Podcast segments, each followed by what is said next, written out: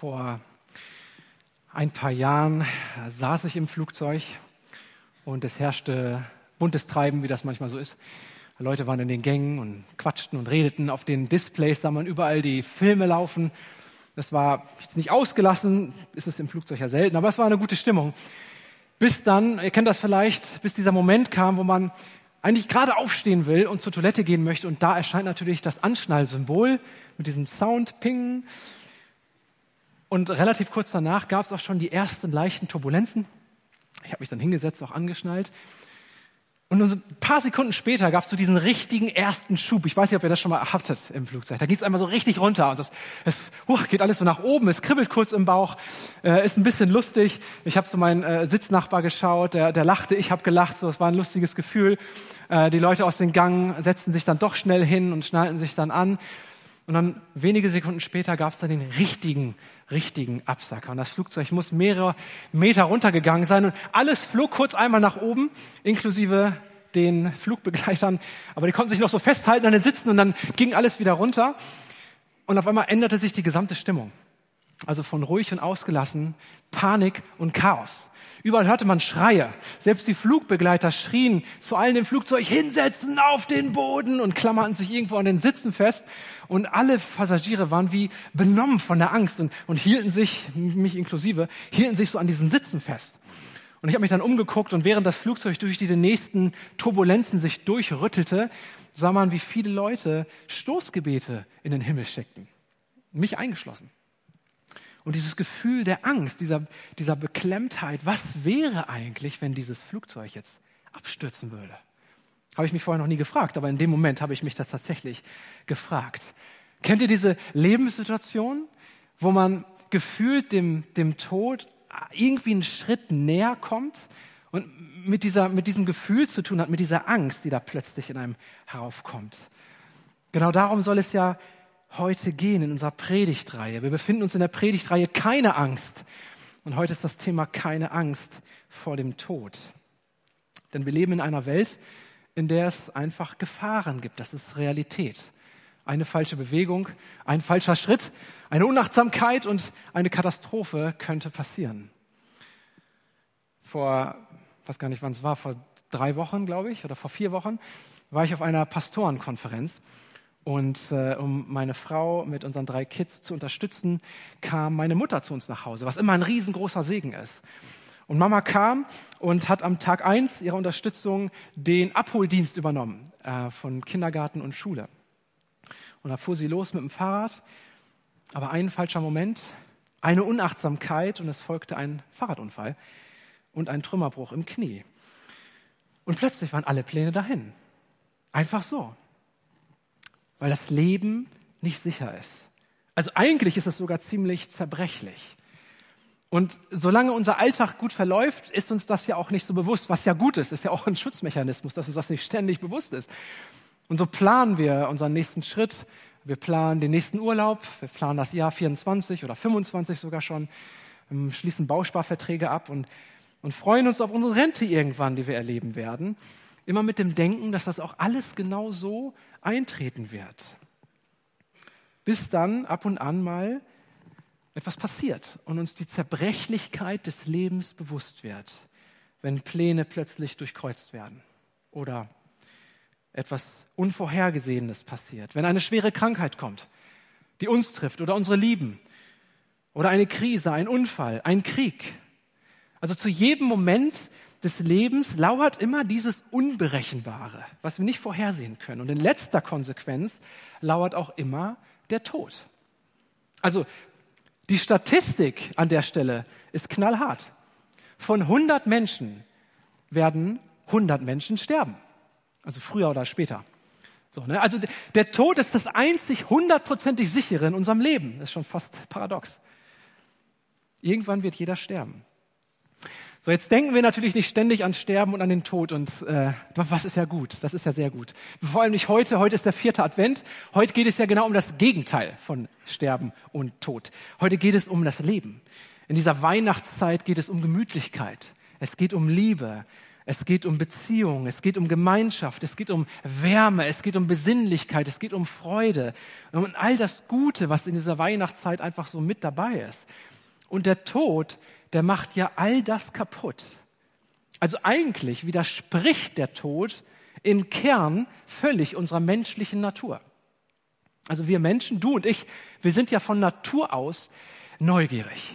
Wir wollen erleben, wir wollen ausprobieren, wir wollen erschaffen, Dinge entdecken, wir möchten lieben, geliebt werden, wir möchten verbunden sein, Gemeinschaft leben, Beziehungen leben. Wir möchten uns sicher fühlen. Und der Tod, der ist gegen all das. Der nimmt all das weg. Der nimmt uns unsere Kontrolle, er nimmt uns unsere Gestaltungsmöglichkeit, er nimmt uns unsere Besitztümer, unser Geld, unser Haus. Nichts davon kann ich ja mitnehmen, wenn der Tod erstmal kommt. Oder wie es so ganz berühmt in der Bibel bei, dem, bei dieser dramatischen Person Hiob heißt, in Hiob 1, Vers 21, ich bin nackt von meiner Mutterleibe gekommen und nackt werde ich wieder dahin fahren.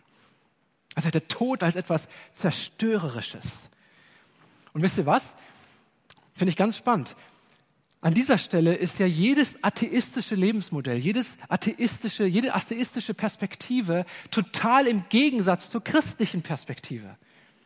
Denn aus atheistischer Sicht, also mit der Überzeugung, dass es keinen Gott gibt, mit dieser Überzeugung ist der Tod etwas Positives, also etwas Gutes. Der Tod gehört zum Leben. Also beziehungsweise der Tod ist sogar der eigentliche Motor fürs Leben. Der Tod ist der Motor für die Evolution. Wir brauchen den Tod für die Weiterentwicklung. So Stichwort Survival of the Fittest. Die besten Gene, die besten Mutationen, das, was sich am schnellsten und am besten anpassen kann, das kommt weiter und all das Langsame und das Schwache wird aussortiert. Von daher ist der Tod willkommen zu heißen. Und während ich das so sage, merken wir alle, ah, aber das schwingt ganz schön irgendwie, das hat einen echt bitteren Beigeschmack, oder? Und das hat es auch. Deswegen ist die christliche Perspektive auf den Tod ja ganz anders. Hier ist der Tod erstmal nicht positiv, er ist total negativ. Er ist zerstörerisch. Er nimmt etwas weg. Und weil er so negativ ist, muss der Tod aus christlicher Perspektive auch besiegt werden. Denn der Tod war nie Teil des Plans. Als Gott die Erde geschaffen hat, da gab es den Tod ja auch gar nicht. Wir kennen die Schöpfungsgeschichte. Da gab es am Anfang erstmal nur Leben, was ja völlig logisch ist, weil Gott ist ja ein Gott des Lebens. Er entspringt Leben aus ihm, er schafft Leben, er schafft den Menschen, er schafft Adam und dann, dann gibt er dem Menschen, den er zum Leben erweckt hat, zum Leben geschaffen hat, auch alles noch, was dieser Mensch zum Leben braucht. Und Adam bekommt eine Berufung. Ne, die, ihr kennt die, diese Schöpfungsgeschichte am Anfang. Auftrag von Gott geht an Adam, bewahre diese Erde, bebaue diese Erde, pflege sie, kümmere dich darum. Also Adam bekommt zu seinem Leben auch noch eine Berufung. Und dann gibt, gibt der Adam auch eine Beziehung. Eva kommt auf den Plan. Mann und Frau, Ehe, Kinder, Familie, aber auch Beziehungsnetzwerke, die sich dann gründen, Freunde. Und dann schafft Gott einen Rahmen, er schafft eine Sicherheit um dieses ganze Lebensgeschöpf. Und dann schenkt Gott das Größte. Er schenkt die Liebe. Also Gott ist ja Liebe. Er ist nicht nur Leben, er ist auch Liebe und, und er liebt seine Kinder. Und er möchte nicht nur seine Kinder lieben, er möchte auch, dass sie dieses, diese Liebe erfahren und selbst erleben können und dass sie zurücklieben können. Also schenkt er ihnen zu Liebe auch noch Freiheit, denn Liebe braucht immer Freiheit, sonst ist es Zwang oder Manipulation. Aber Freiheit ist nur dann echte Freiheit, wenn es auch wirklich eine Entscheidungsfreiheit gibt. Und Adam nutzt seine Entscheidungsfreiheit, und ihr kennt ja die Geschichte, er entscheidet sich, aber entscheidet sich gegen Gott. Er entscheidet sich gegen Liebe und gegen Leben. Das ist übrigens das, was die Bibel Sünde nennt. Und erst seit diesem Moment gibt es den Tod. Gab es vorher nicht. Also der Tod, der aus atheistischer Perspektive zum Leben dazugehört, der eigentliche Motor des Lebens ist, dieser Tod ist aus christlicher Perspektive nur ein Abfallprodukt der Sünde. Und genau das ist das, was Paulus in unserem Predigtext heute Morgen zusammenfasst. Und zwar im fünften Kapitel des Römerbriefes und ich gehe mit euch da mal rein. Vers 12. Durch einen einzigen Menschen ist die Sünde in die Welt gekommen und durch die Sünde der Tod. Auf diese Weise ist der Tod zu allen Menschen hingekommen, weil sie ja alle gesündigt haben. Also das ist für Paulus der Beweis dafür, dass wir Menschen ein Problem mit Sünde haben. Also dass wir von Gott, vom Leben und von der Liebe getrennt sind. Der Beweis dafür ist, dass wir sterben werden. Wenn wir nämlich nicht von Gott getrennt wären, dann würden wir auch nicht sterben. Ist ja klar, weil Gott ist ja ein Gott des Lebens.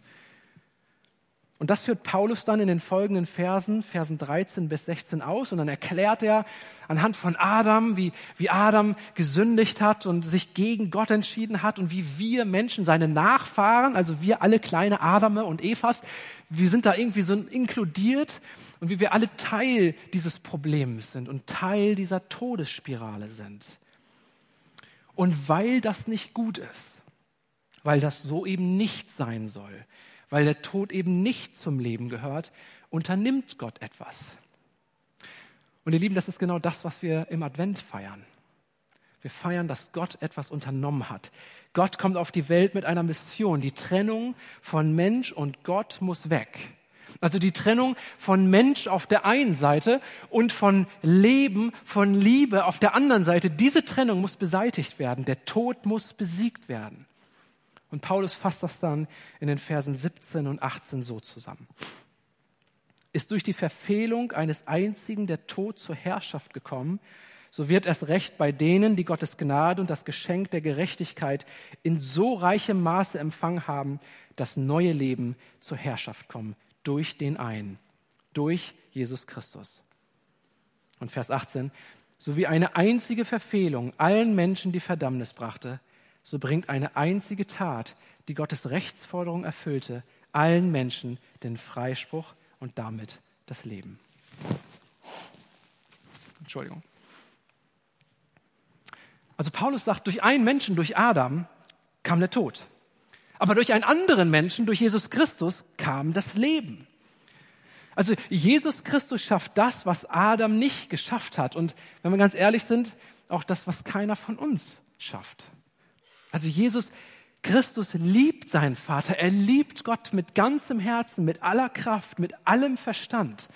Und er liebt Gott nicht nur mit, mit all diesen Attributen, sondern er lebt auch noch sein Leben nach Gottes perfektem Standard. Völliges Vertrauen auf seinen Vater. Völlige Hingabe. Völlige Herrlichkeit. Völlige Autorität. Freude. Liebe. Vernunft. Geduld. Gnade. Perfekt. Da ist nichts Falsches an Jesus Christus. Und trotzdem richtet Gott diesen Gerechten. Für was? Warum? Für uns. Und Jesus Christus stirbt an unserer Stelle und steht wieder auf von den Toten und macht damit das Unmögliche. Damit besiegt er den Tod. Er beendet den Tod. Paulus fasst das in einem anderen Brief, im 1. Korinther Kapitel 15 so zusammen. Weil durch einen Menschen der Tod kam, kommt auch die Auferstehung vom Tod durch einen Menschen. Denn wie durch die Verbindung mit Adam alle sterben, so werden durch die Verbindung mit Christus alle lebendig gemacht werden. Also Jesus kommt und er wendet das Blatt, er ändert den Lauf der Geschichte, er ändert den Lauf des Lebens und er besiegt den Tod. Und genau das ist das, was Paulus in dem gleichen Korintherbrief so ein paar Verse weiter feiert. Und, und Paulus geht so weit, dass er sich über den Tod lustig macht. Ihr kennt das aus der Osterzeit, da lesen wir diesen Vers oft. Vers 55. Tod, wo ist dein Sieg? Tod, wo ist dein Stachel? Weil Paulus weiß, wenn, wenn ich in Christus bin und der Tod besiegt ist, dann, dann heißt das ja automatisch, ich muss ja gar keine Angst mehr haben vor dem Tod. Das heißt ja, der Tod hat ja seine Kraft verloren. Also ohne Gott, atheistisch, ja, okay, da bleibt der Tod bestehen, der gehört ja auch zum Leben. Was soll man machen? Aber mit Gott, in Christus, das Leben, das der Tod besiegt.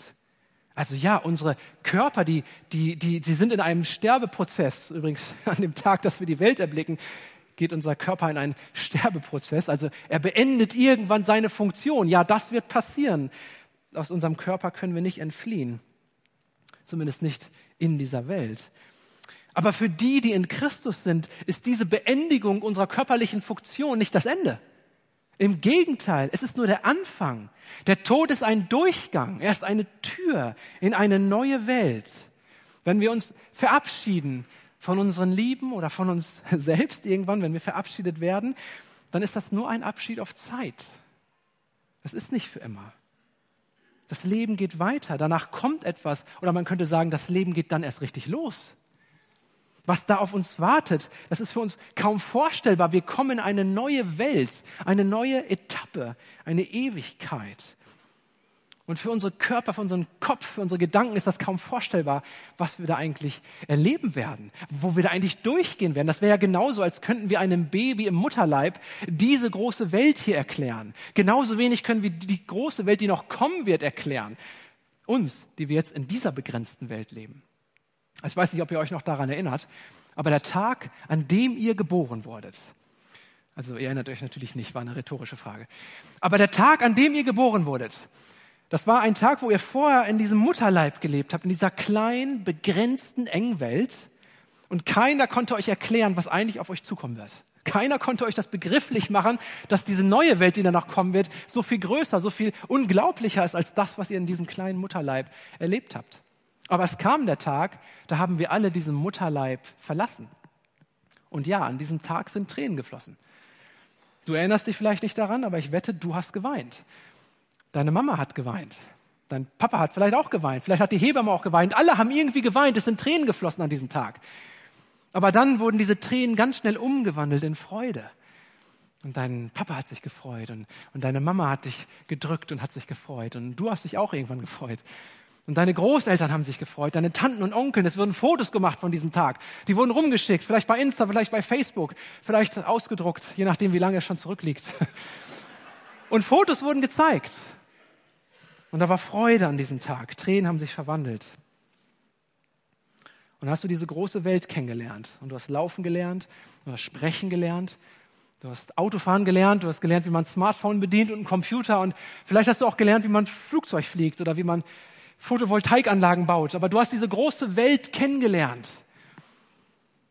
Und wieder wird irgendwann ein Tag kommen, wo wir diese Welt verlassen werden. Und ja, es werden wieder Tränen fließen. Aber auch wieder werden diese Tränen umgewandelt werden in Freude auf all das Große, was da kommt, was so viel größer, so viel schöner, so viel besser ist. Wie könnten wir das verstehen? Wir können ja einem Baby nicht erklären, wie diese Welt hier ist. Wie viel weniger können wir uns erklären, was da noch Großes auf uns kommen wird an diesem Tag, wenn wir diese begrenzte kleine Welt hier verlassen werden und Leben in Ewigkeit eingehen werden. Das ist das Resultat von Römer 5. Das ist Gottes Geschenk an uns. Christus liebt uns so sehr. Christus liebt dich so sehr, dass er dir ewiges Leben schenkt. In wenigen Tagen feiern wir Weihnachten. Und ich werde es in meiner Predigt gleich ja selbst sagen. Ich weiß, also glaubt mir, ich weiß es, es geht an Weihnachten nicht um Geschenke. Aber als Papa von Kindern freue ich mich so sehr auf die Geschenke, die wir auspacken werden. Und ich freue mich an dem Tag, wenn meine Kinder da sitzen werden. Ich nehme das so idyllisch, so, die sitzen dann vom Baum mit ihrem Strickpulli. Ganz so idyllisch wird es vielleicht nicht werden. Wir werden wahrscheinlich die Geschenke rausreißen. Aber sie werden an diesem Tag da sitzen und sie werden sich freuen. Das weiß ich. Das weiß ich jetzt schon. Und sie werden ihre Geschenke auspacken und die Augen werden leuchten und, und ich werde mich freuen. Ich bin ihr Papa. Natürlich freue ich mich, wenn sich meine Kinder freuen. Und es ist ein Moment, wo ich auch Liebe ausdrücken kann. Und ich freue mich auf diesen Moment, wo ich ihnen meine Liebe zeigen kann.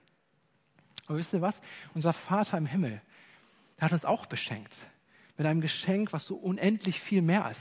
So unendlich viel wertvoller. Er hat uns Leben geschenkt. Ihr kennt den Johannes 3, Vers 16 Vers sehr gut. So hat Gott der Welt seine Liebe gezeigt. Er gab seinen einzigen Sohn, damit jeder, der an ihn glaubt, nicht ins Verderben geht, sondern ewiges Leben hat. Das ist Teil unserer Heilsgewissheit. Das ist das, worüber Lauren vorhin in ihrem Zeugnis erzählt hat, diese Gewissheit, dass Gott gut ist, dass er uns liebt, dass wir in ihm sicher sind. Und weil das so ist, was haben wir da noch zu fürchten? Also wenn das wahr ist, was da steht, und es ist wahr, wenn der Tod besiegt ist, was haben wir dann noch zu fürchten? Was kann ich denn noch verlieren? Ja, nichts. Ich kann nichts mehr verlieren. Wozu dann noch krampfhaft an all das klammern, was das Leben zu bieten hat? Ja, wenn ich, wenn ich das nicht glauben kann, wenn ich das nicht wirklich erfassen kann, diese Wahrheit, was da noch auf mich wartet, da, dann, dann komme ich nicht anders drum herum, dann muss ich mich an das klammern, was dieses Leben zu bieten hat. Dann muss ich versuchen, es auszukosten, weil das nun mal alles ist. Da muss ich versuchen, alle meine Träume nachzujagen, mir alle meine Wünsche zu erfüllen. Da muss ich versuchen, mich zu entfalten, Karriere zu machen, mir meine Identität zu schaffen oder eine neue Identität mir anzulegen. Ich, ich darf nichts verpassen. Ich muss das Leben auskosten, denn spätestens mit dem Tod ist es ja vorbei. Aber wenn ich verstehe, also so in meinem Herzen das erfassen kann, dass das hier und jetzt nun mal wirklich nicht alles ist, dann muss ich mich nicht mit aller Kraft an das Leben klammern. Dann ist es okay, wenn ich nicht alles erlebe und nicht alles genießen werde, was dieses Leben zu bieten hat. Es ist okay, wenn ich nicht jedes Land bereisen werde, wenn ich nicht jeden Trend mitmache. Es ist okay, wenn ich nicht in allem erfolgreich bin. Es ist okay, wenn sich nicht alle meine Wünsche erfüllen werden. Das, das wusste Jesus ja, als er uns gerufen hat. Deswegen sagt er, kommt und folgt mir nach. Nehmt euer Kreuz auf euch. Denn ihr werdet nicht alle Wünsche erfüllt bekommen, wenn ihr mir folgt. Ihr werdet nicht alles erleben. Ihr werdet nicht alles begreifen. Ihr werdet nicht alles genießen können, wenn ihr mir folgt. Verliert euer Leben, um ewiges Leben zu gewinnen. Vertraut mir. Ich bin es wert. Dazu ruft uns Jesus. Nicht um zu leiden, sondern mit dem Wissen, das Beste kommt erst noch. Das Größte liegt noch vor uns. Das ist ein Perspektivwechsel, den Jesus da vollzieht, um uns zu befreien, um uns eine, Frei, um uns eine Freiheit zu führen, um ihn zu genießen, ihn zu erleben und die Ewigkeit mit ihm zu verbringen und zu wissen, da kommt noch so viel mehr. Vor ein paar Wochen waren wir mit einem Team aus dieser Gemeinde auf einem Vision Trip im Niger. Wir waren äh, neun Leute und wir durften dieses ganz spannende Land für mehr als eine Woche kennenlernen und ganz, ganz viele tolle Erfahrungen sammeln. Und während wir im Niger waren, haben wir unglaubliche Zeugnisse gehört und ein Zeugnis kam von einer Frau, ich nenne sie mal Rihanna, das ist nicht ihr echter Name. Und Rihanna war, war Muslime in ihrem früheren Leben und lebte in einer muslimischen Familie mit einem sehr fanatisch muslimischen Ehemann. Aber dann irgendwann hat sie Jesus Christus kennengelernt und das alleine ist schon irgendwie eine wahnsinnige Geschichte, wie das passiert ist. Aber sie traf Jesus Christus und sie gab ihr Leben Jesus Christus. Und sie wusste, sie will nur noch für Jesus leben als Frau in einem sehr muslimisch fanatischen Kontext. Und sie entschied sich, Jesus zu folgen. Ihr Ehemann, der war darüber überhaupt nicht glücklich. Und es gab sofort Stress, sofort Streit und die Situation ist eskaliert.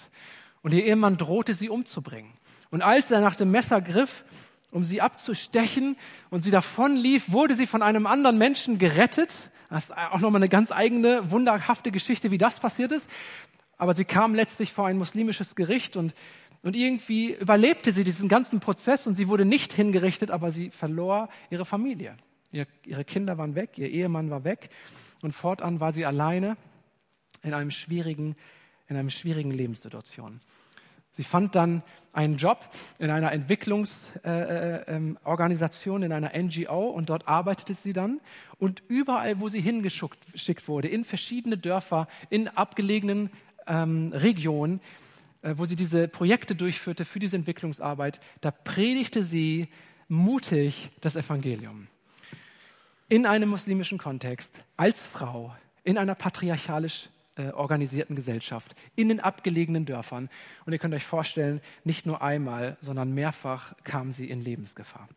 So, und das hört dann so ein Deutscher wie ich und fragt mich dann, wie kannst du das denn machen? Hast du keine Angst, wenn du da rausgehst? Hast du keine Furcht um dein Leben? Und Rihanna antwortete, wovor soll ich mich denn fürchten? Wovor soll ich denn Angst haben? Ich weiß doch, wo ich hingehe. Ich weiß doch, was mich erwartet. Ihr könnt euch denken, dass die, wir, die wir dann sowas hören, dass wir da so stehen mit offenem Mund und denken, okay, was mache ich jetzt damit? Denn ganz ehrlich, ich kenne das auch anders. Ich kenne diese anderen Momente, wo man voller Sorgen ist, wo man voller Angst ist, wo man die Ewigkeit eben nicht im Blick hat, sondern wo ich das Problem im Blick habe, was da vor mir liegt, wo ich die Herausforderung sehe, vor der ich da stehe, wo ich vielleicht auch diese existenzielle Not wahrnehme, in der ich stecke, denn die sind ja genauso real, die kann ich ja nicht wegreden, die sind ja da. Und vielleicht sitzt du heute Morgen ja auch hier und gehst genau durch so einen Moment durch, durch so ein dunkles Tal. Vielleicht weil deine Kinder die letzten acht Wochen immer nur erkältet waren und du auch. Oder vielleicht auch, weil es existenzieller ist und du diese dunkle Jahreszeit erlebst und sie dir gefühlsmäßig sehr zu schaffen macht. Oder vielleicht auch, weil die Krisen der Welt so belastend wirken gerade. Oder vielleicht auch, weil du durch finanzielle Engpässe gehst und eigentlich gar nicht weißt, wie es werden wird. Oder vielleicht auch, weil eine schwere Krankheit den Blick blockiert. Oder vielleicht sogar der Tod Angst einjagt. Und in diesen Momenten, da fühlt sich Gott dann weit weg an. Da fühlt es sich dann so an, als wenn unsere Gebete nur so bis zur Decke gehen, aber irgendwie nicht drüber hinaus, als wenn Gott uns nicht hört. Und Gott dann anzubeten, geschweige denn Großes von ihm zu erwarten, das fällt dann schwer. Aber wisst ihr was? So real unsere Lebensumstände auch sind, Gott ist auch real. Und Gott ist hier. Und seine Versprechen, die er uns gegeben hat, die sind auch real und die sind auch hier und die gelten immer noch. Seine Verheißungen sind wahr. Er ist die Konstante in unserem Leben. Unsere Lebensumstände sind variabel. Die ändern sich. Unsere Gefühle sind variabel. Die ändern sich. Aber Gott nicht. Er bleibt die Konstante. Und ja, mancher Lebensabschnitt, der ist schmerzhaft. Das ist wahr. Aber es ist auch wahr, dass er genau das bleibt. Ein Abschnitt, ein Lebensabschnitt, ein zeitlich begrenzter Moment. Lass nicht zu, dass dieser Lebensabschnitt oder diese Lebensabschnitte dir die, den Blick auf Gottes Versprechen wegnehmen. Manchmal sehen wir nur das, was vor Augen ist. Ne, und je, je größer es ist, oder manchmal ist es auch gar nicht größer, manchmal ist es einfach nur so nah dran, diese Herausforderung, dieses Problem, dass wir selbst die Sonne nicht mehr sehen können und es blockt das Licht von uns. Und manchmal fühlt es sich so an, als ist das alles, was gerade im Leben zählt. Aber das ist es nicht. Das ist auch nicht das Ende. Wir sind noch nicht am Ziel. Wir sind noch nicht am Ende. Da wartet noch auf etwas auf uns. Da wartet noch so unendlich viel mehr auf uns. Und Gott hat uns einen ewigen Abschnitt versprochen, einen ewigen Lebensabschnitt ohne Begrenzung, mit Freude, mit, mit Güte und Gnade und Gelächter und weiß ich nicht, tanzen, bin ich so der Tänzer, aber ich glaube, das kommt auch. All das Gute wird da kommen. Und das dürfen wir jetzt schon wissen. Es wird so unendlich und unvorstellbar gut. Und das kommt erst noch. Und das feiern wir ja in dieser Weihnachtszeit. Dafür kam er auf diese Welt, in diese Krippe. Wir feiern nicht die Geschenke. Das wissen wir. Wir feiern nicht das leckere Essen. Wir feiern nicht die gemütliche Atmosphäre und auch nicht die Deko, auch nicht die Besinnlichkeit, so schön das und, und gut für die Seele das auch manchmal alles ist. Aber wir feiern, dass der König des Universums auf die Welt gekommen ist und dass er die Trennung zwischen uns und dem Gott des Lebens beseitigt hat.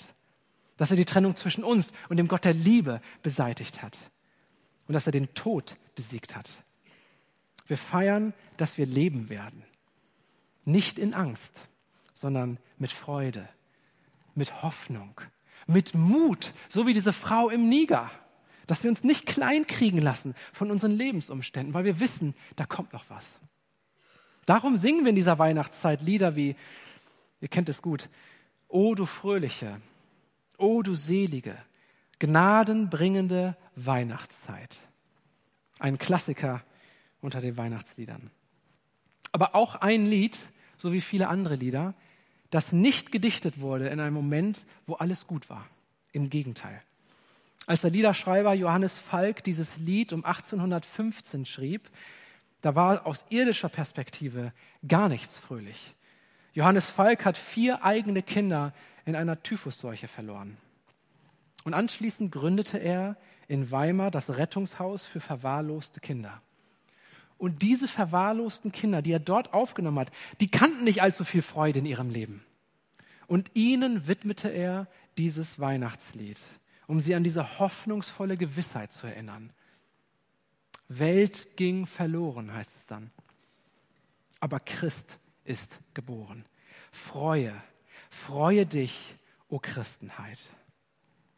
Ihr Lieben, wir waren genauso verwahrloste Kinder. Genauso wie die Kinder, um die sich Johannes Falk kümmerte. Aber durch Jesus Christus haben wir einen Vater bekommen. Einen guten Vater, einen liebevollen Vater. Und er schenkt uns Leben. Ewiges Leben. Und wisst ihr was? Das kann uns niemand nehmen. Egal, was ihr hört. Es ist nicht wahr. Es kann uns niemand nehmen. Dafür lohnt es sich zu sterben. Aber dafür lohnt es sich auch, jetzt noch zu leben.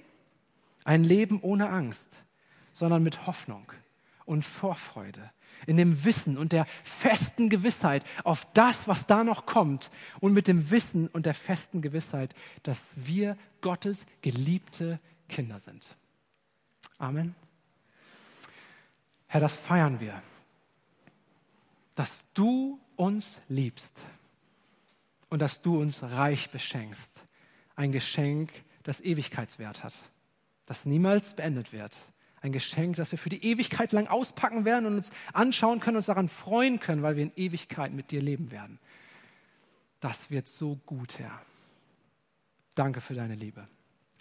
Amen.